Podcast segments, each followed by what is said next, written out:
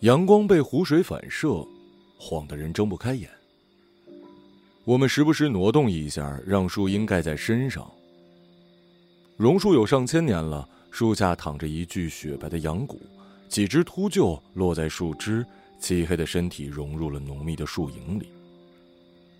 徐伯指着白骨说：“等我死了，就把遗体埋在这儿，韦秃鹰。”那天，陆平从南苏丹飞来看我。徐博借了一辆车，载我们去了大裂谷中的一座湖心岛。岛上比高原热，随处生长着比人还高的野生仙人掌。从高空俯瞰，它们茂盛而参差，形成了一片错综复杂的迷宫。陆平躺在野餐垫上打盹儿，我趴在他旁边看书。徐博呢，在岸边钓鱼。灿阳下，水鸟在湖面上起起落落，变成一个个白色光点。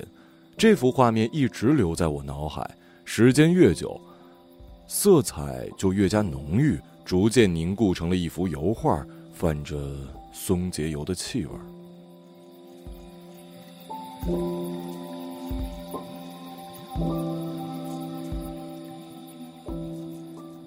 没想到徐博一语成谶。出事后那几天，我几乎没睡过觉，头晕晕沉沉的，心脏压疼，像是被一只手紧紧攥住。追悼会在公司的小礼堂举行，现场被精心布置，弥漫着玫瑰跟马蹄莲的芳香。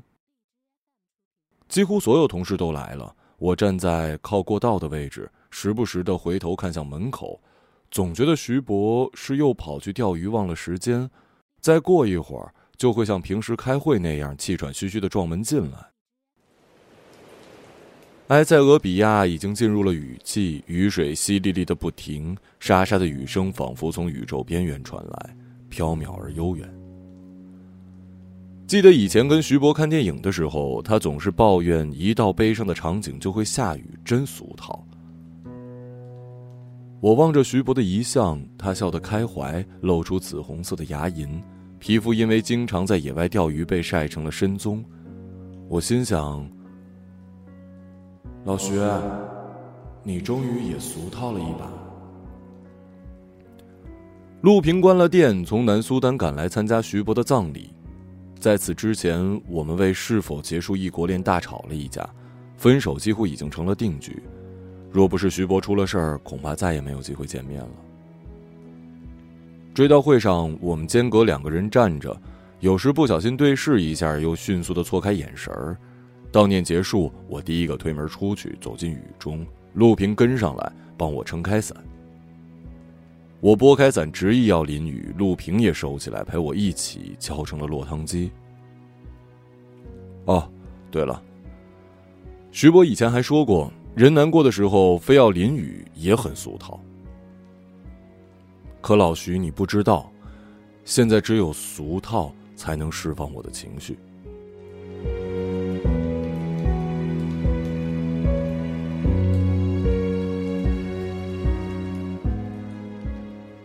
从公司回到宿舍，要经过一片花园小径，花园不大，除了玫瑰跟美人蕉，还种着许多我不认识的异国植物。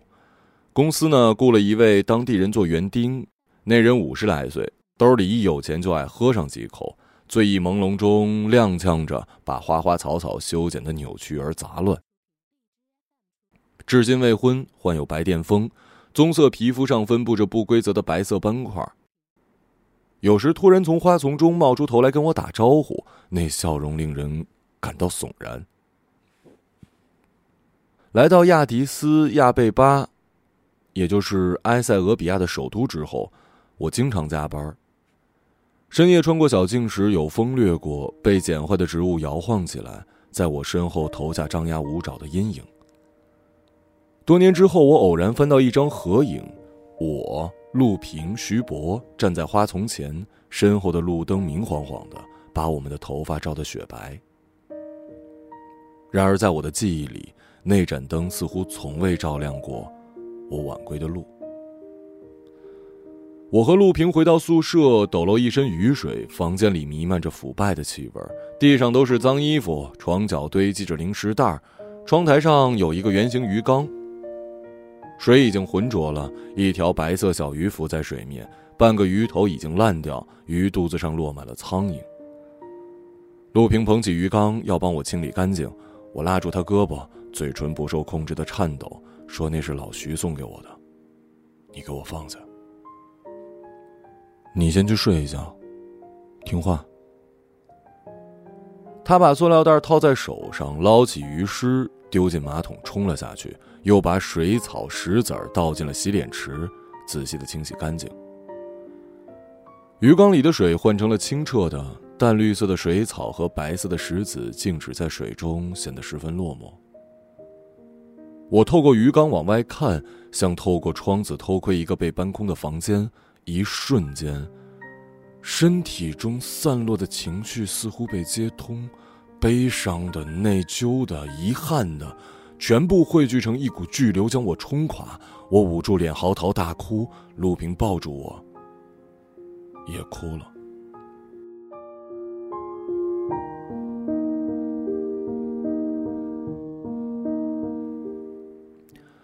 我，徐博，陆平。是五年前认识的。那时我们刚刚被分配到南苏丹工作，因为都是单身，年纪相仿，又喜欢看电影，平日里呢经常一起玩。徐博比我跟陆平大两岁，所以以哥自居。我跟陆平因为水土不服上吐下泻的时候，他就跑前跑后的照顾。他是个东北人，个子高，脸盘方正，天然的让人产生一种信赖感。渐渐熟悉之后，我跟陆平总是称呼他为老徐。团队里的同事大多已婚，加上工作清闲，南苏丹的娱乐项目匮乏，他们对年轻人的情感便显出过分的关心。上司姐姐时而旁敲侧击问我要不要在单身的男同事中发展一个。我那个时候毕业不久，几乎没谈过恋爱。读书时虽然有过几个关系暧昧的男性朋友。但当对方有更进一步的发展暗示时，我便突然对这段关系感到了泄气，逃之夭夭。当时我们三个经常凑在一起，我对其中任何一个都没有越界的想法。一年之后，南苏丹项目结束，我跟徐博随公司去了下一个国家，而陆平辞职，和几个莆田人留在了南苏丹合伙做生意。我以为我跟陆平会渐渐疏远。但当跟他之间的距离被拉长之后，我们却变得比在一处时更加亲密。我们经常视频，不掩饰对彼此的想念。偶尔我也会叫上老徐和陆平聊几句。几个月后的下午，我正在办公室整理合同，突然接到陆平的电话，他声音颤抖，上气不接下气。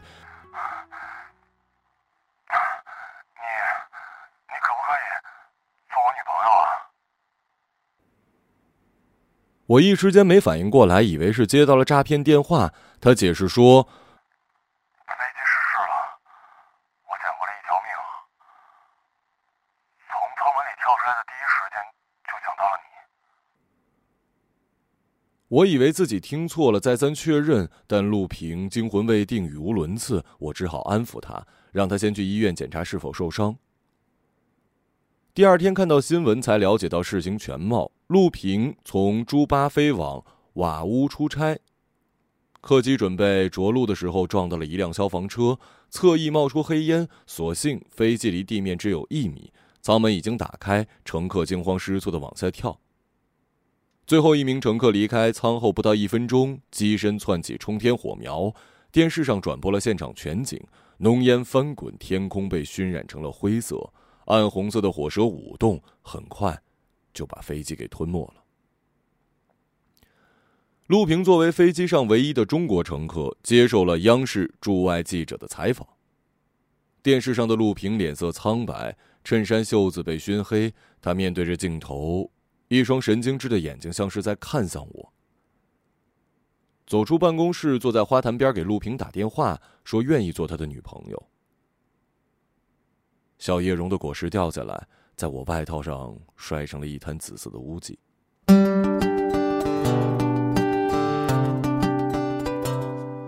我们很快把在一起的事儿告诉了徐博，徐博好像并不惊讶，连说挺好的，好朋友成为恋人，顺理成章，又笑嘻嘻的补充：“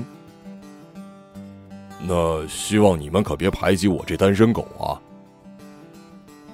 确定关系之后，我跟陆平之间似乎没有什么变化，依旧经常视频，谈话内容跟往常也没什么分别。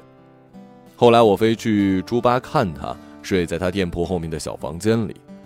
南苏丹傲热难耐，又经常停电，电扇无法使用，我们就用报纸给互相扇风。等到完全黑下来，我们吻到一起，衣衫褪去，汗水交汇，床单湿透了。我们头顶的天花板仿佛正在徐徐消失，周围闪烁着模糊的星光。那一晚之后，我们才有了情侣的觉悟，会试着给对方起昵称，偶尔讲一个带性暗示的笑话。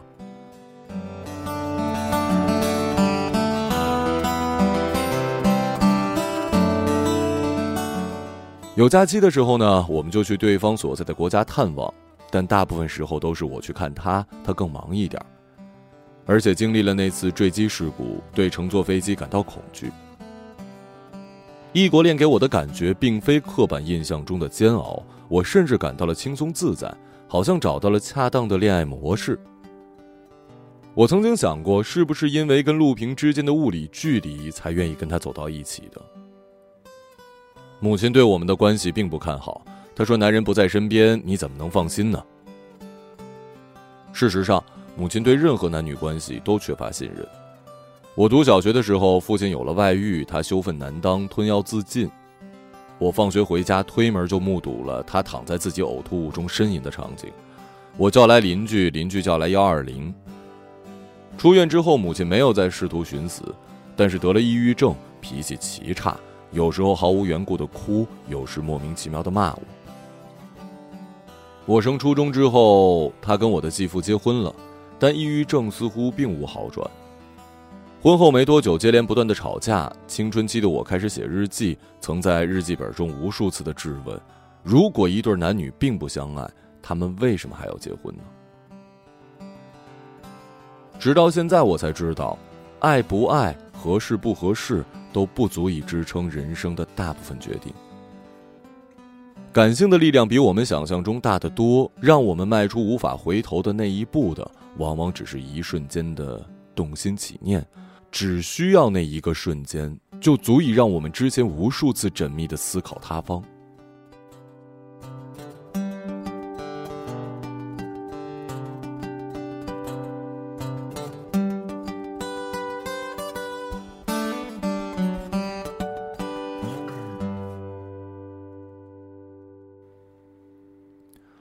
我们当然不会按照徐博的意思把他丢给秃鹫，遗体在雅蒂斯亚贝巴火化，一米八五的男子汉如今躺在小小的匣子里。徐博父母不会英语，我跟陆平频繁的跑大使馆，填了很多申请表，让两位老人可以带着独子的骨灰回国。二老回国的前夜，我终于鼓起勇气提出想要一点徐博的骨灰。他深深的喜欢着埃塞俄比亚。一定希望自己的一部分可以留在这里。徐博的父母通情达理，同意了我的请求。我把那点骨灰装在了密封袋里，用丝巾层层包住。他的母亲握住我的手，问我是不是跟徐博关系很好。我知道他其实是在委婉的问我，是不是徐博的女朋友。前两年，徐博总是被父母催促早些回国解决终身大事。他不胜其烦，干脆扯谎说在这边谈了个女朋友，中国人是同事。我心里又撕扯一般的疼了一下，不知道该怎么回答才能让他们稍感安慰，最终只是摇了摇头，告诉他们，徐博没有谈恋爱，我跟他只是好朋友。我的确幻想过跟徐博在一起，但我不知道他是否幻想过同样的事儿。他对我很关心。与此同时，对其他中国同事也很照顾，我不得不怀疑是自己会错了意。调到埃塞之后，工资涨了很多，工作量随之增剧。我常常因为太忙而错过食堂的午饭时间，外面的中餐馆跟西餐厅太贵，当地人吃的英吉拉又酸又呛鼻，只好啃面包跟饼干充饥。因为作息不规律，血糖不稳，我患上了眩晕症。有天正翻译合同呢，猛然觉得桌子晃了几下，在地震带上过过几年，凭借经验迅捷的踢开了椅子跑出去。等冲到院子里，却发现周围一片安静祥和。天旋地转的感觉再度袭来，我站不稳，胃中翻涌，扶着树蹲下去，哇的一声吐了起来。等吐干净，才发现徐博不知什么时候站在身后，从兜里掏出了一包纸巾。从那之后，我跟徐博之间形成了一种默契：只要我不能准时出现在食堂，他就会多要一份饭菜，装在保温盒。有时我故意逗他说他不够了解我，今天选这个菜我不喜欢吃啊。他端起饮料做事要泼我，我假装投降，把饭盒里的食物吃干净，然后他就像长辈那样拍拍我的肩：“吃饱了，也就不想家了啊。”吃饱了不想家是徐博的口头禅。我对于想家并没有什么切身体会，很多时候都困惑于哪里才是家。父母离异之后，我在外公外婆家住了两年，后来母亲再婚，就随他去了新的城市定居。几年之后，继父的工作被频繁调动，我只好又转到了新的城市上学。每次转学，我都能在短时间内掌握当地的方言。只为了课间休息的时候可以加入同学们的聊天我迷迷糊糊的想，人的命运早已在冥冥中写好了剧本。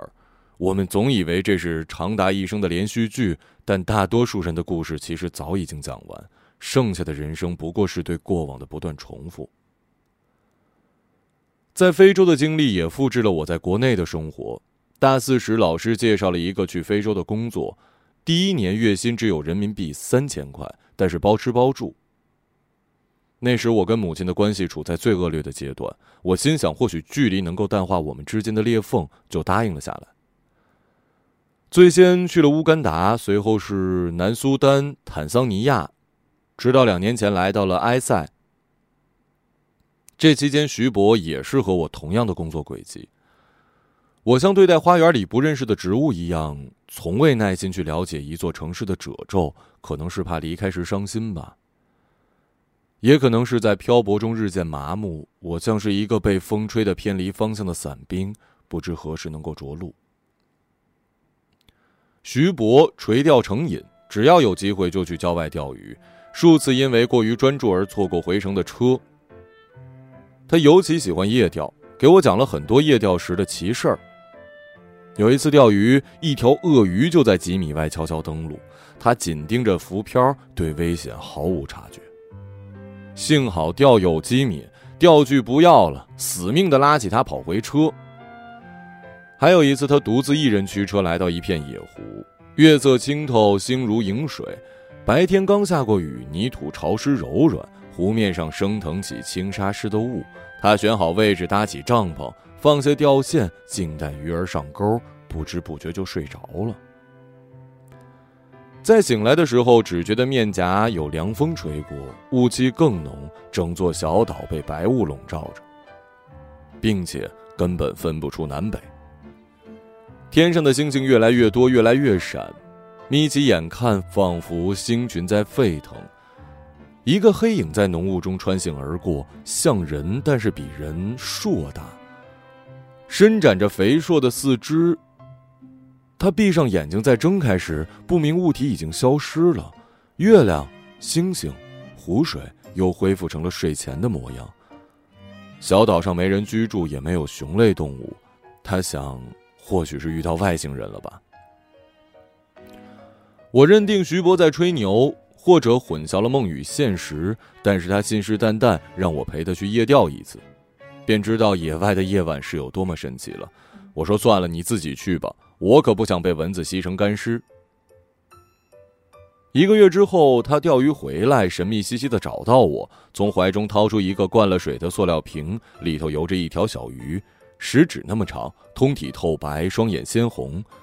他说：“意外的捉到了一只白化鱼，太漂亮了，舍不得扔回去，想交给心细的人来养。”我就买了鱼缸。里面放上水草跟石子儿，小鱼穿行其间，时而跟白色的石头融为一体。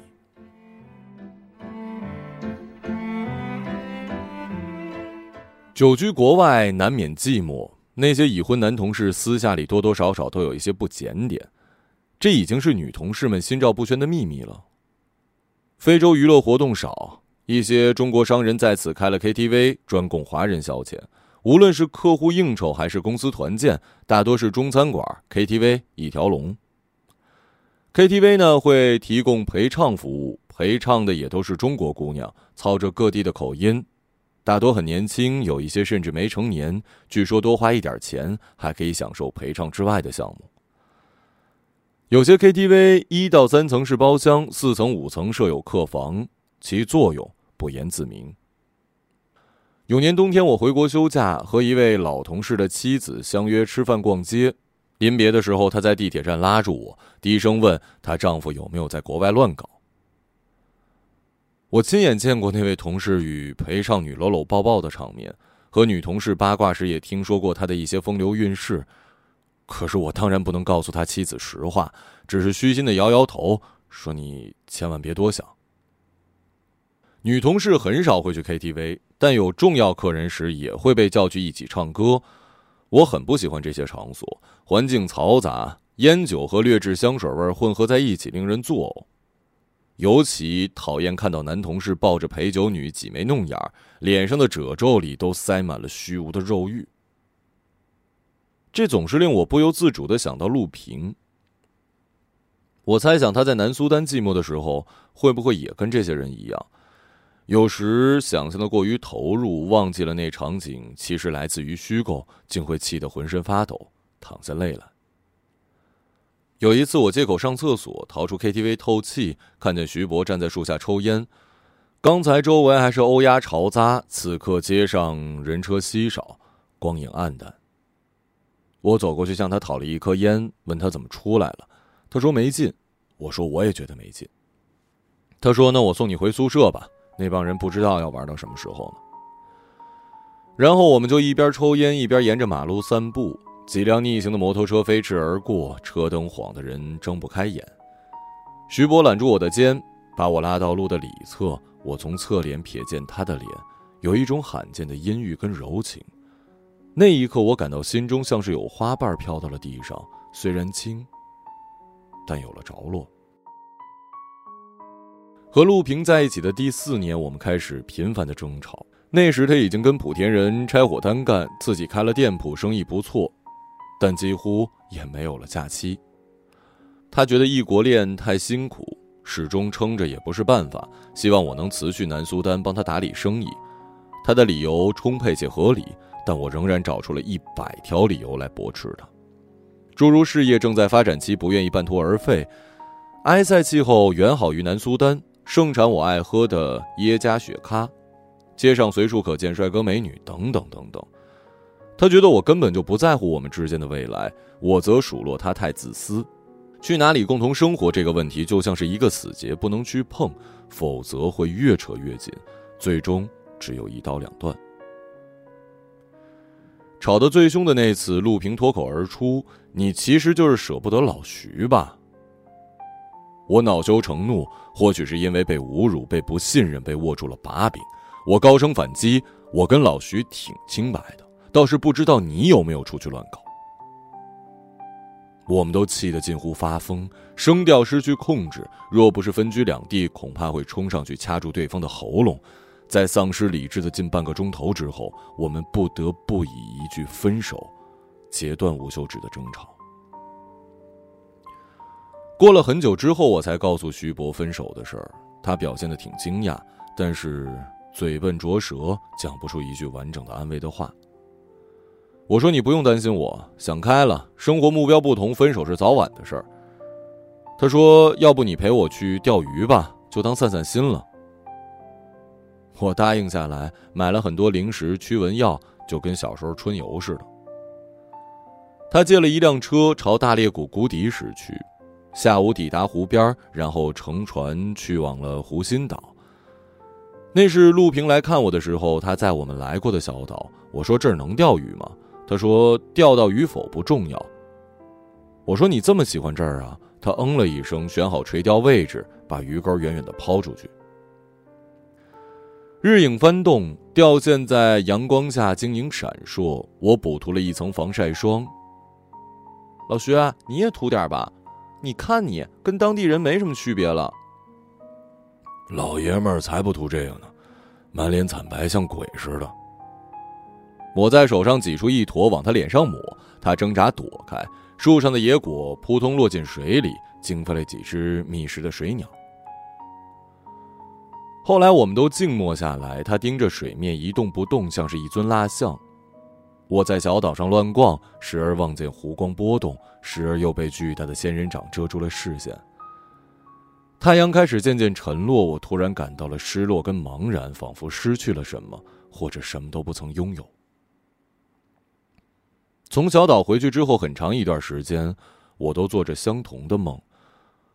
我跟徐博在湖边钓鱼，他用力甩出鱼钩，结果鱼线缠在了树枝上。他爬上树去解开，很久没下来。我开始着急喊他的名字，但遮天蔽日的树冠里只传来了秃鹫的叫声。徐博去世后的那几天，陆平寸步不离的跟在我身边，我们一起吃饭、呆坐、睡觉。他再次提出让我去南苏丹。语气跟神情小心翼翼，并保证再转几年就回国，挑选一个城市结婚买房，这算是和好了。但我们心里都有一种隐秘的羞耻感，绝口不提，却又挥之不去。徐博的去世在某种程度上促成了我们的复合，不仅是徐博的死，还有瓦屋那架着火的飞机。非洲大陆延绵的传染病，亚迪斯亚贝巴街头的骚乱，当个体即将被整个人类社会吞噬和消化时，我们仍存有一种微弱的希望，希望至少有个人陪着，不要孤零零的死去。往事不再是嵌着柔光的，有一些肮脏丑陋，像是顽固的皮癣，越想摆脱，越瘙痒难耐。年初的时候，为了迎接新来的领导，同事们去 KTV 聚会，敬了几轮酒之后，我们都有点醉了。当时跟陆平已经一个月没联系，此前并未感到多痛楚，此刻悲伤却像是被酒精激活。和普通人惊天动地的分手相比，异国分手显得如此轻飘飘。只是在通讯录里封存一个号码，从天气预报的软件里删除一个城市，或者在地图上涂掉一个国家。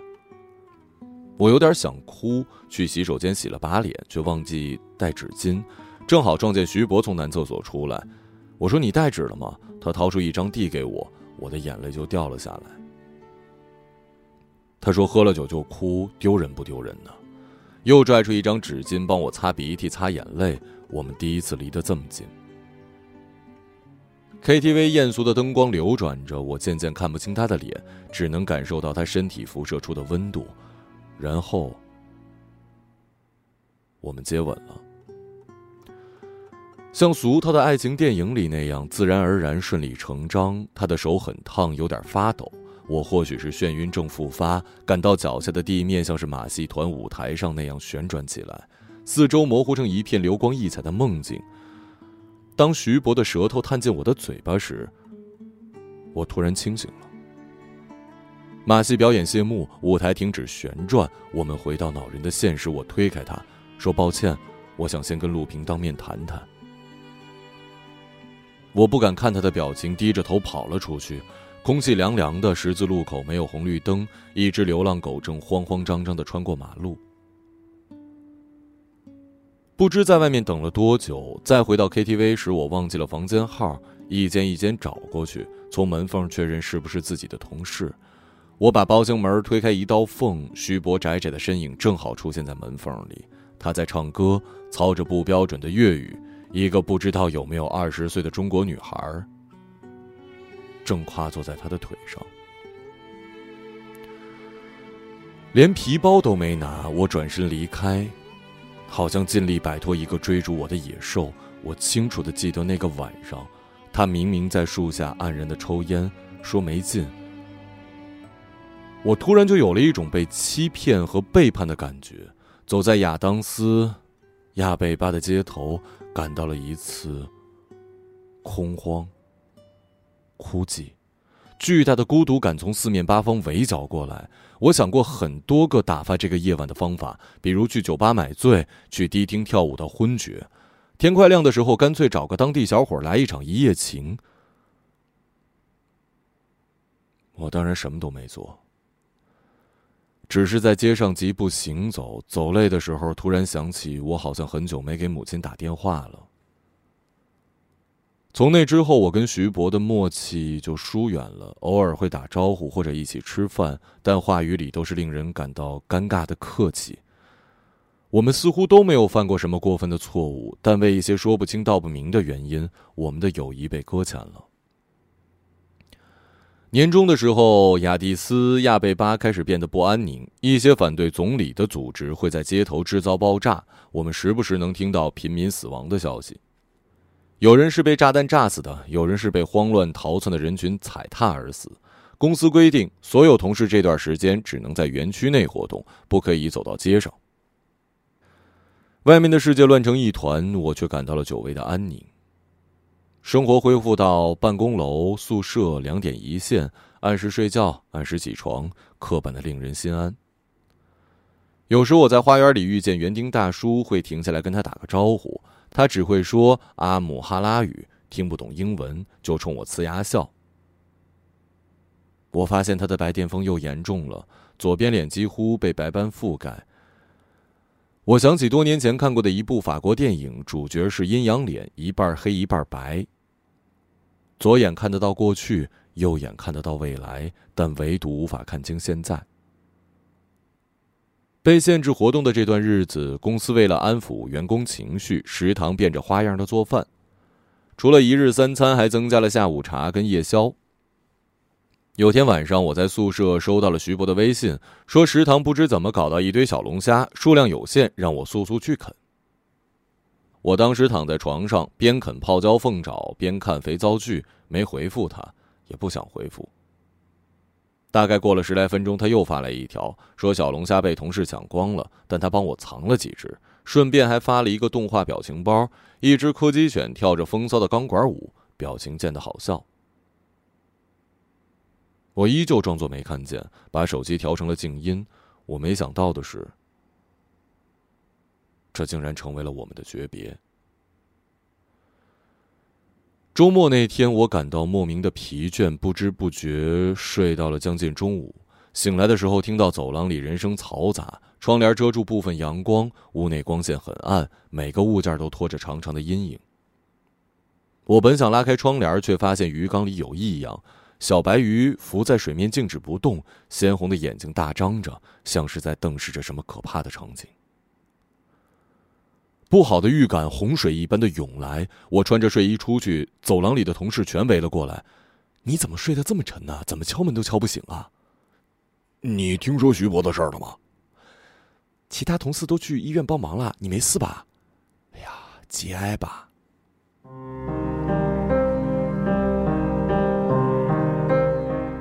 我感到头脑里有什么东西突然爆炸了。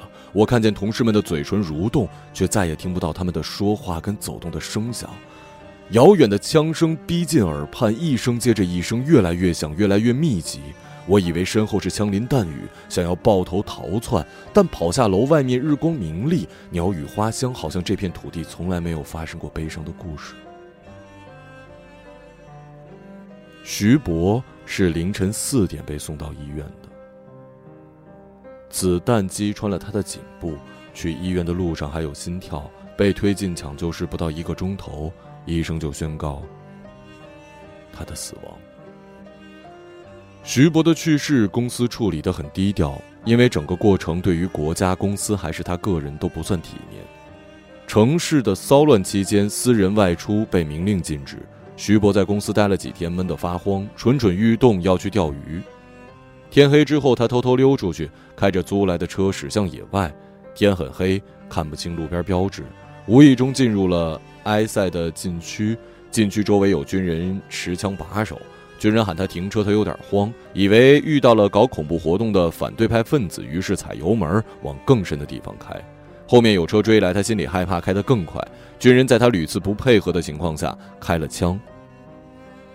根据现场的汽车判断，一共开了五枪，其中一枚子弹穿过侧窗射中了他。从医院出来，我跟同事相互搀扶着往回走。这座城市如此熟悉，充满魅力，但背转身去，就能看到巨大的悲伤跟荒诞。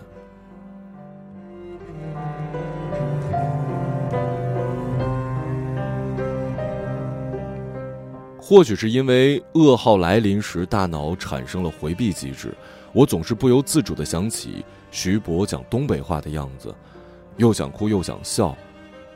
我心想：老徐，这像是你的死亡方式，自作自受，一点都不俗套。我跟陆平带着徐博的骨灰，再度去了那座湖心小岛。现在是水鸟产卵的季节，雄鸟在湖面上来来回回觅食筑巢。用不了多久，蛋壳破开，这个岛上会冒出数以千计的雏鸟，更替轮回，生生不息。我们找了一处避风的地方，准备完成最后的悼念仪式。仙人掌花开了，艳丽可爱，柔化了这拒人千里、联袂成林的原始植被。我感到陆平消瘦的手压在我肩膀上的重量，他犹疑了一会儿，终于开口说：“你是不是跟老徐有过一段啊？”这个时候问这些，你还是人吗？你跟老徐在一起的时间比跟我在一起多，有点什么也正常，我不会揪住不放的。你给我滚！他冲过来，按我在草地，一手抓住我胳膊，一手去拽我的裙子。我狠狠踢他，踢掉了一只鞋。他扯掉我几根头发。我伸出一只手，甩了他一个耳光。他也给了我一个耳光。我们就这样厮打着，直到太阳西沉，双方筋疲力尽。我的衣服上都是泥土，头发上沾着鸟屎。他的嘴角被我咬破，血液糊在下巴上。我们喘着粗气，如此狼狈，却又感到身体变得轻盈。灵魂里什么东西正被清洗干净？我们手拉手站在水边，把徐伯的骨灰抛洒向空中。落日融金，那一捧骨灰很快融化在了夕阳里。身后的仙人掌处在背光的阴影里，神秘而庄重。主干上伸出数个分支，像肿胀的手臂。我对陆平说：“你看这株仙人掌。”好像是一个外星人啊！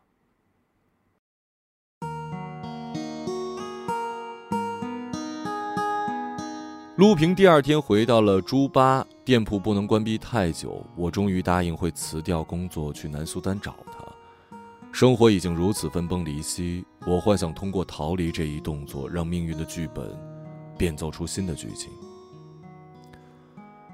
离开亚迪斯亚贝巴的那天，恰是跨年。我给母亲打电话，忘记计算时差。她接起电话，中国已经率先进入了新的一年。那一刻，我感到时空错置，今夕何夕啊！母亲被电话吵醒，声音沙哑而苍老。忘了从什么时候开始，我们吵架的次数变少了。我天真的以为是距离起了作用，但实际上，时间才是幕后推手。他老了，吵不动了，仅此而已。我登上飞往朱巴的飞机，靠窗而坐，用安全带缚住自己的瞬间，我预感到未来我会跟陆平在一起，结婚生子，回国买房，过上无法重来的人生。飞机起飞了，隔窗而望，云层稀薄，月亮很大，是红色的。我闭上眼，许了一个百感交集的愿望。我想象着飞机越飞越高，最后一头撞上月亮，燃烧起来，巨大的火苗照亮整个夜空。我的身体会随着飞机爆破成无数残片，然后散落到宇宙的各处。